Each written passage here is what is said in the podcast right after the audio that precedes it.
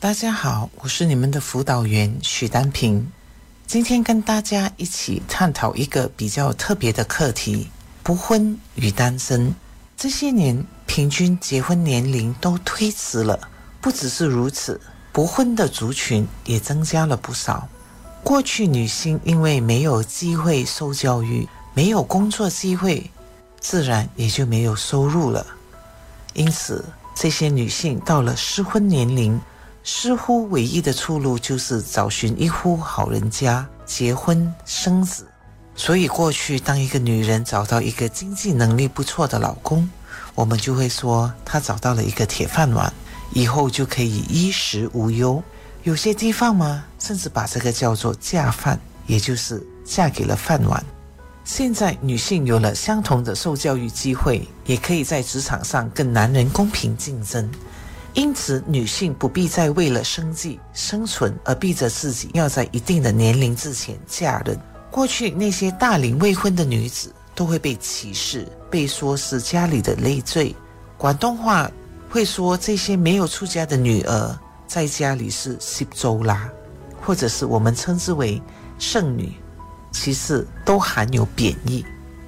过去结婚似乎并不是一个选项，而是必须的。然而，时代变迁，斗转星移，对职业女性来说，结婚已经成为自己生活状态的其中一个选项而已。当然，单身的男人也不少。不过呢，他的性质跟女生单身在本质上是有差异的。我们今天就先谈谈女性的不婚和单身吧。我们先来做个定义：不婚呢，是一个个人的选择。是一个人，他决定不要结婚。当然，这包括那些同居或者在不同时段有不同伴侣，只是没有法律上夫妻名分的两个人。我个人不是很赞同这样的关系，因为没有法律保障，类夫妻关系很可能会让其中一方甚至是双方都会感到不安。你或者会说：“哎呀，都什么年代了，还说这个？”嗯，还是要说的，因为到目前为止。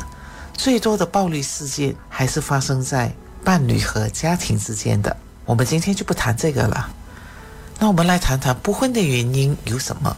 包括了那些人可能是因为对婚姻没有信心，或者他认为相爱的人不需要一纸婚书作为算着两个人的保证。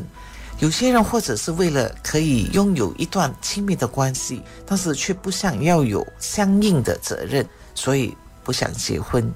当然，有些人也希望说有一个固定的伴侣，却还想要放心的去浪，所以就不结婚。当然，也有人是为了宗教信仰的缘故而决定不结婚的。无论如何，不婚是个人选择，只要知道自己为何做出这样的一个决定，并且知道所要付出的代价是什么。爱生活节目内容只供参考，不能作为治疗或法律依据。因为喜欢自己的生活才会变好，而不是生活变好了以后才喜欢自己。让我们一起回归生活本质，慢活、乐活，享受生活，爱生活。大家好，我是你们的辅导员许丹平。刚才跟大家谈过了不婚这个环节，我们就来谈谈单身。既然我们将不婚定义为个人选择，那么今天我们暂且将单身。定义为被动的一个人，他是被动的被单身。第一种被动被单身的，就是他很想结婚，只是错过或者没有遇见那个可以结婚的，所以到现在一直都单着。当然，也有些人是因为离婚或者是配偶离世了，他就从一个已婚的状态恢复到单身的状态。又或者是恋爱多年，对方没有想要结婚的计划，结果到目前还是单身。还有呢，就是因为某种不可避免的缘故，无法进入婚姻，所以呢单着。被单身，可想而知，中间包含了各种的情绪，比如说一年复一年的等待，等啊等，那个人没有出现。自己似乎做什么都改变不了现实的无奈，不解自己到底为何会有这样的遭遇等等。可能因为感觉单身似乎就代表着不完整，因此单身的人可能会感到自己好像欠缺了一些什么似的，甚至会觉得结婚的人才配得幸福。作为单身的人，幸福好像是离自己很远很远很远。单身的人会有各种各样的担忧，他心里面可能会想：哎呀，自己没有结婚，会不会被人以为自己是有问题？会不会是健康出现问题，还是心理有问题，还是说其他什么的财务啦、原生家庭问题啦，所以才嫁不出去？才娶不到老婆，单身的人会防备着自己被别人问：“你怎么还不找个人呢？怎么还不结婚？”单身的人可能也会担忧自己未来会怎么样，会担心老来无依，那可如何是好呢？有时候面对生活的挑战，跌入人生的低谷时，单身的人会希望身边有个人，因为感到孤单和寂寞的时候。总有个人可以靠一靠，看见身边成双成对的情侣或者是夫妻甜甜蜜蜜时，心里也总是会出现一些的酸溜溜的感觉。尤其是到了什么情人节呀、特别的节日，若是身边同龄朋友都结婚了，自己就会变得更加的形单指引了。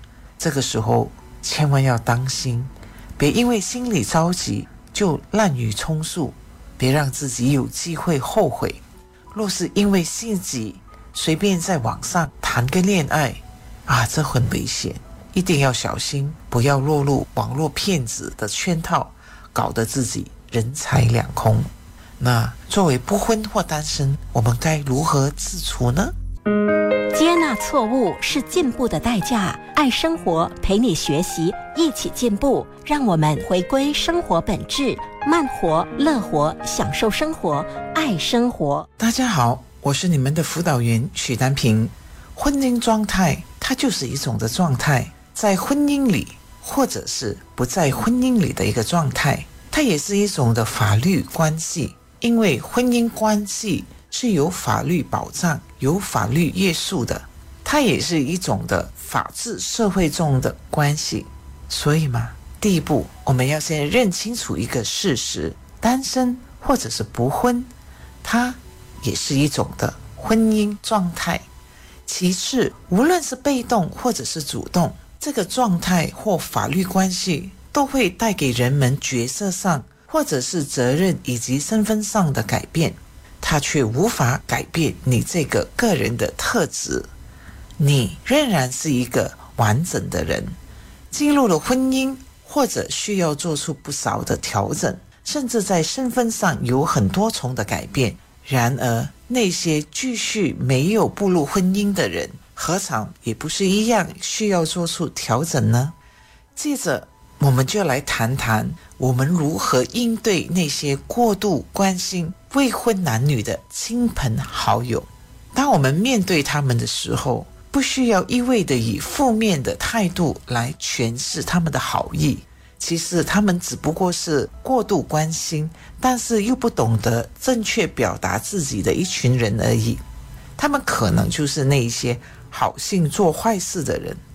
然而，他们的出发点。还是想要做好事的，我们不需要过度的责备他们或者生他们的气，毕竟他们的动机是好的啊。若碰到他们想要跟你介绍对象的话，如果你有兴趣，也可以带着平常心多认识一个人，那也是好的。不过要记得，必须请他们将对方的背景资料先向你说个清楚，讲个明白。接下来我们要谈谈。单身没有伴侣的男女，无论我们是自愿或者是被动的，在我们的日常生活中或多或少会出现更多的一个人的时候，少了一个伴侣，不只是少了一个人，而是少了一个的家族。